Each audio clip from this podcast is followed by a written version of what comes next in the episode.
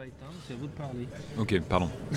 Bon, alors, euh, on est toujours au Lyon Bière Festival numéro 6, au micro de Radio Vino. Et euh, on interview beaucoup de brasseurs, de brasseuses, de brasseuses.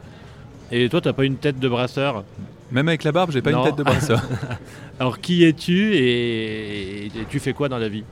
Eh ben, je suis Vincent Le Potier, euh, je suis malteur euh, chez Maltin Pot. Euh, Maltin Pot, on, on a fondé euh, la malterie, donc on est une malterie artisanale en Haute-Savoie. On a fondé ça en 2018, on produit du malt depuis 2019 avec mon associé Julien, qui est aussi brasseur un petit peu à côté.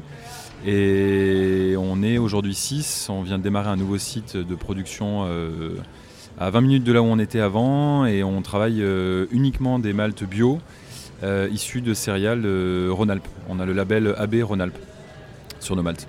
Ça fait une sacrée présentation. Qui es-tu? Voilà, j'ai déjà, déjà tout balancé quoi. Euh, C'est quoi une malterie?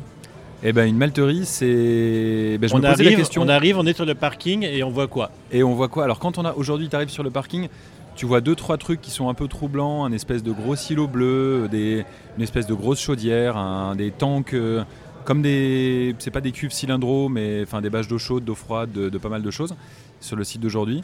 Et après quand tu rentres dedans, ben, là aujourd'hui, des, c'est un peu comme des gros conteneurs en un poil plus joli dans lesquels nous on va rentrer de l'orge ou du blé ou du seigle ou de l'avoine ou enfin peu importe euh, des céréales et qu'on va faire germer.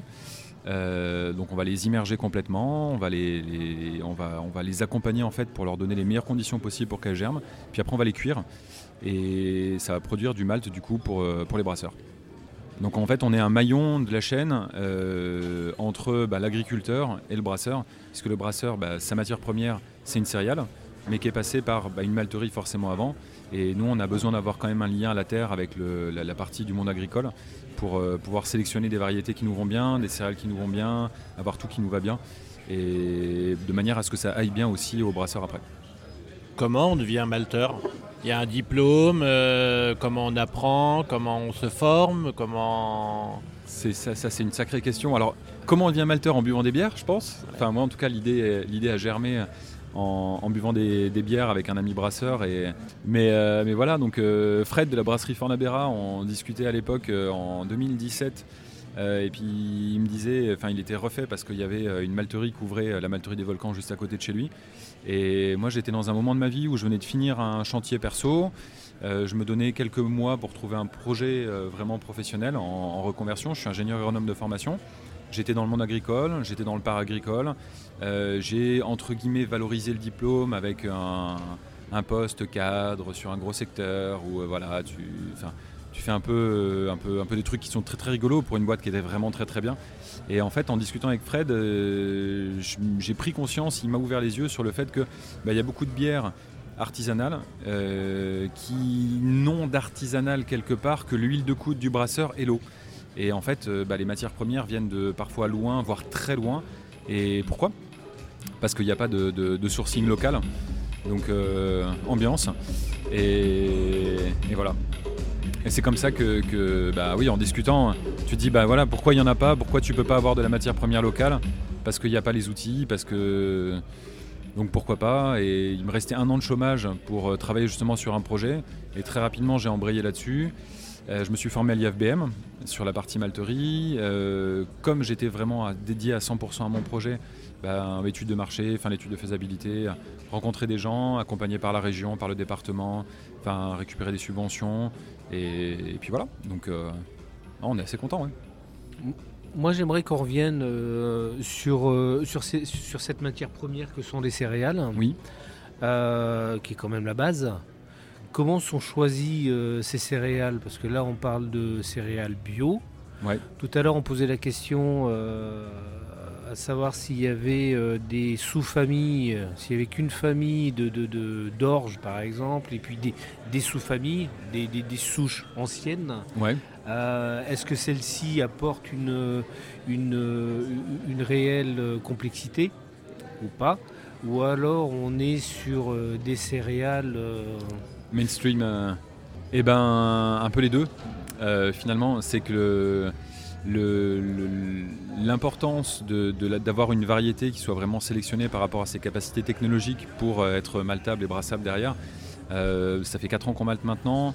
On a essayé des trucs un peu farfelus, on est passé par différentes choses et on se rend bien compte que ce que propose, entre guillemets, ce qu'impose l'IFBM, parce que c'est par eux que ça passe, Caltech, pour la, partie euh, sélection des variétés, euh, oui, oui, ça apporte beaucoup de sécurité en brasserie, en malterie. Aujourd'hui, un tiers de notre activité, c'est sur du maltage à façon. Et le maltage à façon, bah, ça permet aussi de travailler des variétés d'orge euh, qui sont un peu sorties des tablettes, voire qui n'y sont jamais rentrées. Et parfois qui ont des réels intérêts pour les brasseurs, en tout cas pour la partie agronomique, donc les paysans brasseurs qui vont les travailler. Et l'enjeu de la bonne sélection, bah, ça va être de combiner les deux. Et l'intérêt agronomique au champ euh, par rapport à la résistance aux maladies, à tout ça, et l'intérêt technologique en brasserie, avec bah, nous au milieu, on se retrouve avec un peu ce qu'on peut. Et, voilà, donc euh, aujourd'hui, quand on achète une céréale, on veille à ce qu'elle soit vraiment répertoriée brassicole et qu'elle ait, une reconnaissance pour ça. Donc là-dessus, bah, voilà, tous les ans, il y a une tablette qui sort en disant celle-là, celle-là, celle-là, celle-là, machin.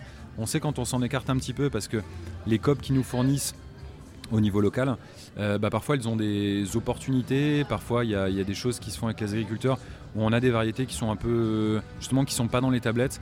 Donc là, plus ça va, plus on essaye de les travailler en amont, de les tester en amont et d'éviter d'avoir quelque chose où bah, on se rend compte qu'en fait il y a une tare à un moment donné. Et voilà, donc euh, il y a beaucoup de choses à prendre dans les variétés ancestrales et il faut juste en fait, c'est encore une fois c'est un travail en partenariat. On est un maillon de la filière, on n'est pas tout seul. En amont, il y a l'agriculteur avec ses contraintes euh, pédoclimatiques, agronomiques. En aval, on a le brasseur ou le distillateur. Et quand on, nous, on accepte de malter une céréale, bah, on l'accepte un peu selon nous. Mais on pense beaucoup à ce qui se passe après. Et si on fait des choses un peu différentes, bah, il faut que ce soit assumé par nous, mais ça, il n'y a pas de souci. Et il faut surtout que bah, ce soit en accord avec le client final, mmh. parce que, parce que sinon, ça passe pas. quoi.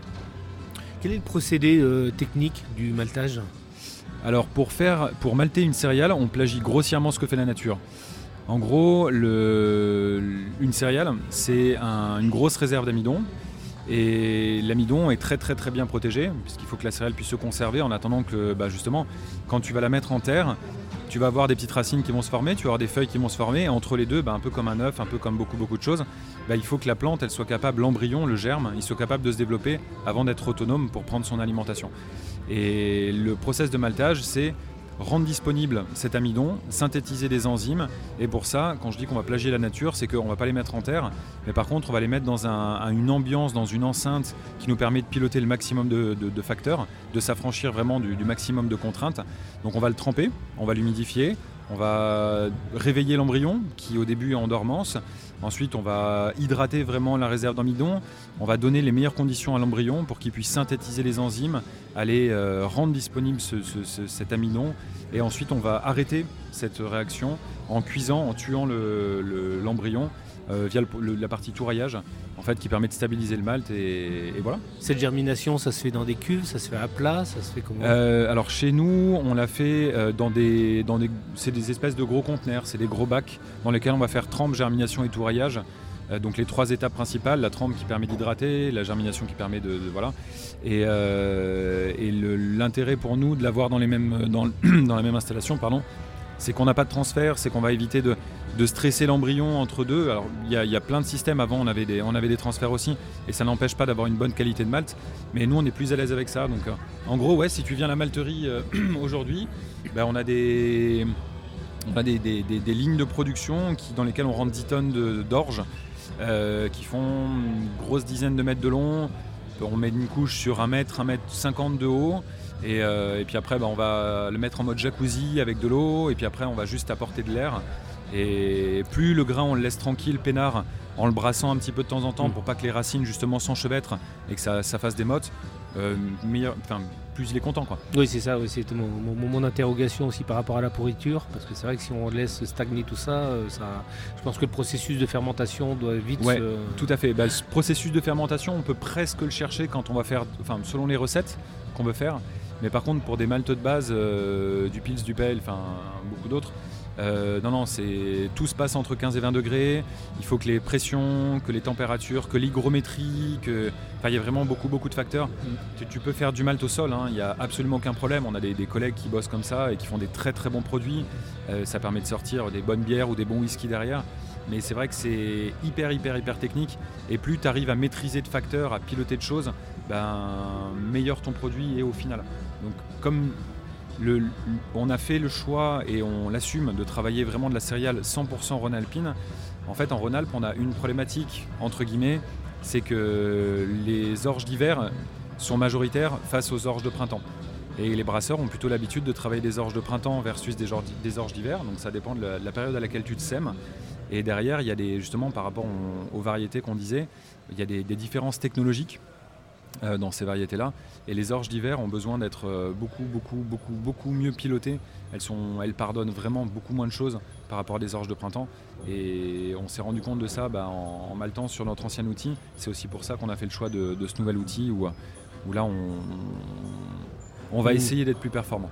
Et je pensais qu'on qu'on consommait en hiver. On sème aussi au printemps? On sème aussi au printemps, ouais. Euh, en fait, les Indus, et pas que les Indus, ils utilisent des variétés de printemps, donc semées au printemps, parce que tu as plus d'amidon dedans. Et ça a besoin de moins d'eau, enfin voilà, de propriétés techno- technologiques. Et par contre, bah, on, peut, parler un peu agronomie ou pas, mais en tout cas, les, périodes de semis impactent sur les périodes de moisson. Et avec euh, l'évolution du climat, ou en tout cas l'évolution du climat, elle est naturelle par rapport au secteur géographique. Mais en Rhône-Alpes, bah, plus ça va, plus on a des périodes chaudes tôt dans l'année. Et quand tu sèmes une céréale plus tôt dans l'année, bah, elle a plus de temps quand cette période chaude arrive là, donc elle est beaucoup plus mûre, elle est plus avancée dans son cycle. Par contre, si tu la sèmes plus tard, elle est moins avancée. Et l'impact de, cet échaudage potentiel, euh, bah, il peut être vraiment, très très pénalisant au niveau de la culture, aussi bien au niveau de la qualité que de la quantité, enfin du rendement, que beaucoup de choses. Donc c'est pour ça qu'en Rhône-Alpes, on a plutôt des variétés d'hiver euh, historiquement que, que des variétés de printemps. Maintenant, on sème, on essaye de, alors c'est pas nous, hein, mais en partenariat avec les chambres d'agriculture, avec les coopératives, on essaye de faire des tests pour semer des orges de printemps en hiver, enfin en automne, et voir un peu ce que ça dit et si ça passe. C'est énergivore une malterie? Euh, Et comment on fait? Là, on parlait des boulangers par exemple, Ouais, euh, ouais, avec le- le- les coûts d'énergie. Vous êtes, euh, c'est électrique, c'est au gaz, c'est comment deux, vous fonctionnez Les ouais. deux, ouais, on a. Et comment Alors- être peut-être indépendant? Indépendant, peut-être pas indépendant. Non, mais c'est une très bonne question. Parce que.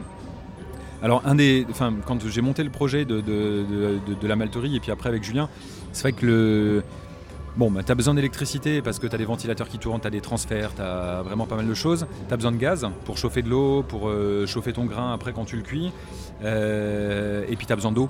Tu as besoin d'énormément, énormément d'eau. Enfin, une tonne de malt, ça va consommer entre 4 et 6 mètres cubes de flotte. Et aujourd'hui, dans le- le- le- les- problématiques qu'on rencontre, euh, enfin, nos parents nous expliquaient que l'eau, enfin, c'était rare, il fallait la préserver. Tu fermes le, robinet quand tu te brosses les dents, etc. Maintenant, on, dit à nos enfants, bah, le village d'à côté, en fait, ils ont plus d'eau euh, au robinet. Donc, on est vraiment dans des choses qui sont très très graves. Et le, malt fait partie de, ces produits. Je suis conscient que je, tire un peu sur, euh, notre production, mais je l'assume sur le fait que ben, on consomme beaucoup d'eau dans la malterie. Alors la partie électricité, là sur le nouveau projet, on a mis des panneaux photovoltaïques, donc on n'est pas autonome parce qu'on consomme de l'électricité jour et nuit, et puis en la nuit, bah, il n'y a pas de soleil, donc euh, on rachète l'électricité. Par contre, on est autosuffisant. Tout ce qu'on consomme, on le produit euh, avec le photovoltaïque et on voit qu'au niveau des ratios, là-dessus, on est bon. Par contre, bah je reviens sur l'eau. Euh, l'eau telle qu'on l'utilise aujourd'hui, en malterie, tu peux pas la réutiliser tout de suite derrière. Euh, ça force à passer par des traitements, ça force à passer par vraiment beaucoup beaucoup de choses. Donc on se pose des questions sur comment la retraiter et euh, pour pouvoir la réutiliser, pour vraiment l'économiser. Et malheureusement, euh, là, on vient de mettre plusieurs millions sur la table pour le nouvel outil. On ne peut pas encore investir dans de la phytoépuration et, réussir à rendre notre eau qu'on rejette potable pour pouvoir la, ré- la- la réutiliser. Parce qu'il y a encore un ratio sur le fait que l'eau coûte, je mesure mon propos, mais trop peu cher finalement euh, pour que ça vaille le coup économiquement de faire ça. Même si euh, c'est le problème de notre monde aujourd'hui, mais ça c'est mon avis, sur le fait qu'il y a beaucoup trop de choses qui coûtent trop peu cher économiquement, alors qu'écologiquement, c'est largement inversé. Quoi. Donc, euh, c'est des problématiques qu'on a. Je suis parti très loin, très très loin dans, ma, dans, dans, ta question sur, le, sur qu'est-ce que ça consomme. Et, non, mais c'est hyper intéressant parce que dans, dans, le vin, c'est pareil. Euh, bah, l'usage de l'eau est quelque chose qu'il faut réfléchir. mais complètement. Donc, euh, on essaye de, de, de, regarder comment on peut faire pour réutiliser notre eau, parce que c'est ça le plus gros. Le plus gros. Pour la partie électricité, je ne vais pas dire qu'on l'a traité, mais le photovoltaïque nous apporte une solution rapide. On ne parle pas de bilan carbone par rapport au fait que les panneaux qui viennent de France, de Chine, euh, de, ou de peu importe, et oui, il y a peut-être un moment où euh, il va falloir des années pour euh, les, équilibrer au niveau de la planète. En tout cas, là, vraiment à l'heure actuelle, on, a des applis sur le téléphone et c'est super rigolo de voir que, ah bah tiens, là on produit 40 kW, ah bah tiens, on a une capacité de production de 160 kW. Donc on sait qu'on on produit largement ce que la malterie va consommer. Et en fait, même quand le ciel est couvert, on ne prend rien sur le réseau. On tourne vraiment avec, euh, avec ce qu'on est capable de produire. Donc après, il y a une petite partie gaz qu'on va essayer de, de passer sur de l'électrique, en tout cas pour l'eau chaude. Euh, et après, on restera sur du gaz pour le moment au niveau de la, du, séchage du grain. Et on ne pouvait pas tout faire d'un coup euh, par rapport au, séchage du grain justement, mais on a des, réflexions autour de la biomasse, autour de réutiliser certains de nos effluents, notamment au niveau des poussières, pour pouvoir les, brûler ou voir comment on arrive à les valoriser à, travers de ça. C'est sans, rentrer dans les chiffres euh, précis de, ta boîte, mais c'est lourd de monter une malterie économiquement? Parce que là, tu parles de millions, les machines euh, coûtent cher. Euh, ou est-ce que tu fais un Kiss Kiss Bank Bank et tu demandes 20 000 euros et tu lances une malterie Je pense que tu peux faire un Kiss Kiss Bank Bank ou euh, Mimosa ou peu importe, demander 20 000 euros et lancer une malterie. Il y a des, brasseries, des fermes brassicoles ou, autres qui ont réussi à, mettre en place une malterie dans leurs locaux pour ces, pour ces budgets-là effectivement, avec 20 000 euros, tu peux, démarrer une malterie, tu peux réussir à faire germer de la céréale, hein, tu peux réussir à la cuire correctement, à la sécher, à la stabiliser. Mais la question, c'est comme pour les, brasseurs, c'est là où on est assez, assez comparable. C'est quand tu fais quelque chose pour toi versus quand tu fais quelque chose pour le vendre, eh ben, tu es obligé de, faire des investissements supplémentaires, d'atteindre des objectifs qualité. Et plus tu vas aller loin dedans et justement essayer de, entre l'optimisation du process, euh, la valorisation du grain, lui permettre d'exprimer sa quintessence, si on peut dire ça comme ça. Le premier projet qu'on a eu donc sur, euh, sur quand on a démarré la malterie, c'est un investissement qui n'était pas tout à fait un million d'euros. Ça nous permettait de produire entre 4 et 500 tonnes de malt par an. Au niveau technologique, on s'est assez rapidement rendu compte qu'on ne faisait pas des maltes de merde. Euh, les brasseurs, en tout cas, enfin, c'est pas à moi de le dire, même si on a des analyses, etc. Mais c'est plutôt les brasseurs qui nous font confiance et qui nous accompagnent, qui reviennent, qui nous permettent de dire, bah il y, a quand même une satisfaction, il y a un travail en partenariat. Mais on s'est vite rendu compte que oui, pour valoriser cette matière première, on avait besoin d'investir un peu plus. Et là, aujourd'hui, la nouvelle malterie, on est à plusieurs millions. L'investissement, il est proche de 4 millions d'euros. Euh, mais effectivement, ouais, le, nouveau projet, enfin le, projet qu'on démarre à Viry, en Haute-Savoie, euh, là aujourd'hui, il est de presque 4 millions d'euros. Et ça a été le, prix de l'investissement pour pouvoir s'affranchir de, nombreux, de, nombreuses, de, nombreux, euh, de nombreuses contraintes ça a été le prix de l'investissement pour pouvoir s'affranchir de nombreuses contraintes et aussi bien bah, des, contraintes technologiques imposées par les variétés d'orge qu'on a que des contraintes matérielles humaines. Parce que quand, on, quand j'ai démarré, enfin Julien est arrivé très très rapidement, donc on était deux quasiment tout de suite. On était tout à la pelle à neige. on a sourcé des super petites pelles à neige avec des manches en composite, avec une bonne réserve de puissance, des petits godets. C'était génial. On, était, on est jeunes, on, était suffisamment cons pour se dire allez, on, met on se met la caisse là, en deux heures, on va vider 10 tonnes de grains et puis tu vas voir, ça va être génial. On transpire. mais ouais, tu, tu, te dis, voilà, tu, bah, tu le fais deux fois par semaine. Puis tu te dis, ben, dans deux ans, où est-ce que j'en suis? Dans cinq ans, où est-ce que j'en suis? Dans dix ans, où est-ce que j'en suis? Et en fait, euh, même l'investissement de, pas tout à fait un million d'euros, il faut réussir à le rentabiliser. Donc, euh, bah, tu réfléchis à pas mal de choses. Après, tu as des gens qui te rejoignent dans le projet, euh, qui partagent la même philosophie que nous. Et tu te dis, ben, pour eux, ces personnes-là, aussi qui travaillent, qui travaillent avec nous à nos côtés, c'est pas périn de continuer à l'appel à neige. Vu les volumes qu'on nous demande, parce qu'on avait, commençait à avoir du délai, on commençait à avoir vraiment pas mal de demandes. Donc c'est aussi pour ça qu'on a, on a, on a porté ce projet d'agrandissement, de, développement. Et aujourd'hui, on, est en phase de démarrage, mais on est déjà super, super content de ce qu'on fait. Et il existe des malteries de niche? Qui, euh, qui, qui maltent des quantités. euh, Euh, enfin presque pas ouais, voilà, c'est ça. mais Ouais, ouais. Euh, alors, j'ai pas connaissance de tout, donc euh, je, je, je, enfin, je connais pas tous les, toutes les personnes qui maltent en France.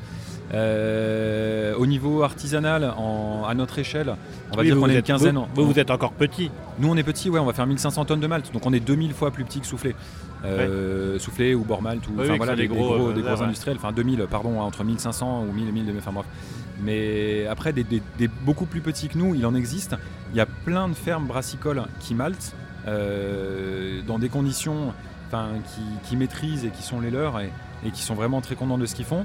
Il y a, on a des collègues malteurs euh, dans différentes régions de France qui font des plus petits batchs euh, d'une tonne ou quelques centaines de kilos et, qui vont du coup permettre de, de pouvoir ben, transformer, valoriser une matière première euh, qui est disponible de manière peut-être un peu plus confidentielle, en tout cas beaucoup plus, beaucoup plus petite quantité. Parce que quand tu t'attaques à des variétés ancestrales ou des choses qui bah, justement qui sont pas dans les fameuses tablettes, tu as moins de volume et bah, tu es en dessous de ce que nous on peut malter.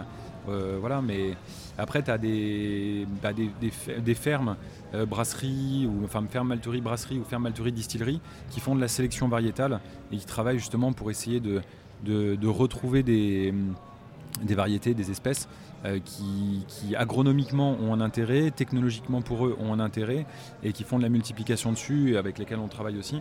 Et, euh, non, non, il y a des gros gros kiffs à se faire parce que moi en tant que malteur artisan, je, mesure l'importance de savoir malter euh, les, les variétés mainstream que tu vas retrouver, que ont les industriels aussi, mais je, me- je prends beaucoup plus plaisir à, à dégoter une, une- une variété où j'ai un brasseur qui me dit derrière, putain, au niveau du goût, euh, ça change quoi. Mm. Il y a quelque chose et de réussir à la malter, à, à la permettre de s'exprimer, de proposer quelque chose à l'agriculteur aussi, parce qu'encore une fois, on est on n'est que un maillon dans la chaîne. Mhm. Donc on a besoin de l'agriculteur et d'avoir bah, le- le- le- cette adhésion au projet au niveau du monde agricole pour avoir une matière première qui nous va. Et on a besoin d'avoir l'adhésion au projet du milieu brassicole ou, euh, enfin, ou de la distillerie pour euh, bah, réussir à valoriser ça. Donc quand on arrive à mettre tout le monde autour de la table et, et à se dire euh, allez on tente cette variété-là parce que celle-là on la connaît pas et on essaye. C'est un peu un pari. Il faut que le, le brasseur soit prêt à le faire. Et quand on goûte ce qui sort derrière, quand on a réussi à le faire, ouais, on est assez content. C'est Mhm. pas forcément toujours bien, mais on c'est pas forcément que des réussites. Mhm. Mais les échecs, bah, on apprend dessus et puis on, on grandit. Et comme on discute avec le brasseur, bah, on se retrouve pas à faire de la merde. Donc ça, c'est cool. Dernière chose, cette céréale, elle est vendue comment? Elle est vendue euh, concassée à la fin? Elle est vendue entière ou euh, Euh, la céréale, elle est vendue entière. Si tu la vends concassée, en fait, on, a, vendu du malt concassé pendant un moment. On a un concasseur à la malterie. Euh, en fait, la problématique du concassage, c'est que quasiment, il faudrait, une fois que tu concasses, brasser tout de suite après. Pour vraiment garder toutes les, cap- les- les- les capacités organoleptiques du malt et puis technologiques aussi. Quand tu, après, tu as un risque d'oxydation, tu as vraiment pas mal de problématiques qui peuvent arriver. Donc, nous, aujourd'hui, la céréale, on la vend en sac, en big bag ou en vrac. Euh, on, peut, on, peut faire, euh, on peut faire les trois et on, essaye vraiment d'avoir le grain qui soit le plus intègre possible.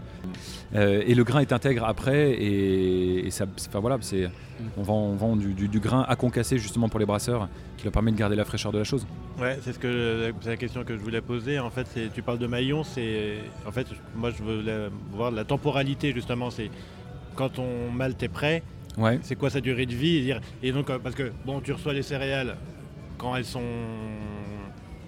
elles sont cueillies, bah, elles sont ré- récoltées, euh, ça peut durer un peu, mais si c'est entretenu. Et après, une fois que tu as fait ton taf, comment tu, tem- en fait, euh, comment tu temporises tes réceptions de matière et, et- et un brasseur qui t'achète du mat, est-ce qu'il t'en achète une fois par an, est-ce qu'il t'en achète régulièrement, est-ce que tu le livres à chaque, bah, à chaque brassin ou pas, mais et combien de temps dure euh, la durée de vie euh, qualitative du produit, ouais. de ce produit-là avant que le brasseur, que le brasseur s'en Euh, alors j'ai j'ai grandi en Normandie, donc je vais répondre ça dépend. Parce que ça, ça dépend vraiment des maltes qu'on va proposer. C'est en gros la céréale elle est moissonnée une fois par an. Euh, sur l'été, euh, on va pas jouer à la semaine près, mais entre mi-juin et début août, tu as tout qui est moissonné. Nous, on n'a pas les capacités de stockage pour tout stocker et surtout, on peut pas la malter tout de suite après. Parce que naturellement, comme la nature a super bien fait les choses, euh, la céréale ne peut, enfin, elle peut regermer partiellement, mais en tout cas pas totalement de manière à être maltable. Et tu as, une dormance primaire qui va mettre entre 6 et 8 semaines, on va dire, avant d'être levée. Et après, bah, on va réceptionner notre céréale petit à petit pour pouvoir la malter au fur et à mesure. Donc ça c'est pour la partie agricole. Ensuite le brasseur, euh, ma réponse du ça dépend, c'est en fonction du malt. Un malt aromatique qu'on va sortir du torréfacteur ou du fumoir, selon le type de malt qu'on fait, ben, il y a des fois où il a intérêt à le brasser dans les 48 heures ou dans la semaine qui suit. Et plus tu vas attendre, pas plus il va se dégrader parce que c'est pas ça, mais plus le goût, euh, la, la, palette aromatique en fait va évoluer, va se transformer. On a fait des seigles torréfiés où on, on sortait ça du torréfacteur. Alors tu attends un petit peu le temps que ça dégaze, un peu comme le café. Et une fois que c'est posé, on va dire 24-48 heures, enfin pour certains une semaine quand tu montes vraiment très très haut, tu avais des goûts tabac frais dedans, tu avais des, des, des, des, arômes qui étaient vraiment hyper intéressants. Tu, tu regoutes ce malt là une fois, enfin un mois après, c'est complètement différent. Et là, bah, le brasseur, il a plutôt intérêt à le travailler tout de suite. Après, pour les maltes de base, ou tous les maltes qui sont passés à la touraille, on va dire que tu as une petite semaine à attendre de temps de maturation. Au niveau de notre outil, en ce moment, c'est ça. Euh, et après, entre 1, 3 mois, éventuellement 6 mois, tu as vraiment une palette aromatique qui est très très intense. Et puis après, bah, tu as passé un certain stade, donc le malt ne devient pas mauvais. Euh, on met des DDM, de, des durées de durabilité maximale d'un an sur nos maltes. On pourrait mettre deux ans, on pourrait faire peu importe. Ils gardent des capacités euh, enzymatiques, donc tu as toujours le sucre dedans, enfin l'amidon, euh, blablabla. Mais on met un an. Mais l'intérêt de justement d'être entre artisans et bah, d'aller voir un malteur artisanal à côté de chez le brasseur, parce qu'on est nombreux en France, bah, c'est d'avoir une matière première qui est fraîche, qui a du coup plus de saveur et au même titre que ben, aujourd'hui une NEPA que tu gardes ou une bonne IPA euh, avec un, un dry hop machin blablabla euh, ouais il faut la boire relativement vite. Tu mets pas des DDM de, de fou dessus. Donc c'est à peu près pareil. C'est encore une fois le parallèle avec la bière. Il est jouable. Parce que selon le malt que tu vas faire ben, faut soit le consommer enfin il faut tu, sais, tu as intérêt à le consommer rapidement ou alors tu peux attendre plusieurs mois et, et l'avoir. Mais voilà je suis parti encore une fois super loin dans la réponse. Bien. Et les rongeurs dans tout ça? Eh ben les rongeurs, c'est une... c'est euh, je cherche un peu une connerie à dire. C'est vegan le malt ou pas Ouais, ouais, le malt on est vegan. Ouais, ouais, non, c'est après les rongeurs, c'est si jamais tu as des souris dans le sac ouais. qui sont venus chez le brasseur, qui tombent dans le concasseur, là c'est plus vegan. La bière était un, la bière était un produit vegan. Ça c'est un. Oui, on en avait parlé, mais... on en a parlé hier. Bah voilà. Ouais. Euh, non, pardon. Alors et les rongeurs dans tout ça euh, bah, les rongeurs, en fait, c'est de la, de la, prophylaxie, des méthodes de lutte où tu te prémunis, as, on a des pièges, il y a des sociétés qui viennent, qui interviennent et qui protègent. Le, nous, en, en malterie, on n'a pas de rongeurs dans à l'intérieur, on ne voit pas de rongeurs circuler. Euh, sur le site d'Alanzier, on savait qu'on avait, on avait des rats qui circulaient à l'extérieur, mais qui rentraient pas dans la malterie, justement parce qu'ils étaient piégés. Et, on n'a jamais livré du malt avec des, rongeurs, on n'a jamais vu de crotte de rongeurs sur nos sacs de malt. Le problème, il est plutôt au niveau des insectes. La plaie euh, en malterie, en tout cas pour nous, ce, ce, sont les insectes. Autant le rongeur, bah, même si la souris elle est toute petite, tu arrives à la piéger, tu, peux réussir à faire quelque chose. Euh, L'insecte, euh, il va rentrer, ta porte elle est ouverte un soir d'été.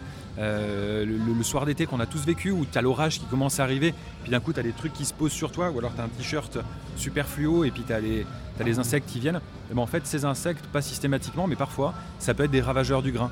Et si tu as les portes ouvertes à la brasserie ou à la malterie, ces insectes ils peuvent rentrer. Et après ils peuvent se développer dans la céréale. L'enjeu pour nous c'est de fermer les portes, mais au-delà de ça, c'est surtout de se prémunir de, tous les risques qu'il puisse y avoir, ou si un insecte qui à un moment donné rentre dans la malterie, il ne faut pas qu'il trouve un seul grain de céréales pour pondre dedans, pour pouvoir se reproduire et pour pouvoir se développer.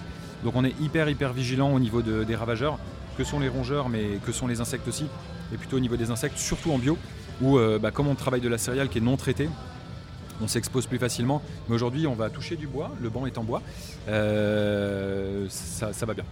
Comme quoi la disparition des insectes a du bon Non, je dirais pas ça. C'était une belle phrase de conclusion, mais le... ouais, c'est faut choisir son insecte.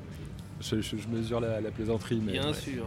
Évidemment. Bon, ben, en tout cas, merci parce que on a fait pas mal de rencontres avec des brasseurs et c'est vrai que ce maillon, euh, finalement, ce maillon, c'est un des piliers presque, parce que sans toi, il n'y a pas. Voilà. Ouais, enfin, sans l'agriculteur aussi. Voilà, et, et donc c'est hyper intéressant parce que voilà, tu as donc euh, été le premier podcast sur les Malte sur Radio Vino. Grand merci. Félicitations. Merci, Bravo. merci beaucoup. Salut, merci. merci. à vous. Merci bon à toi. Merci. Merci. Merci. Merci. Merci les gars. Oh, merci. Oh, c'est passionnant.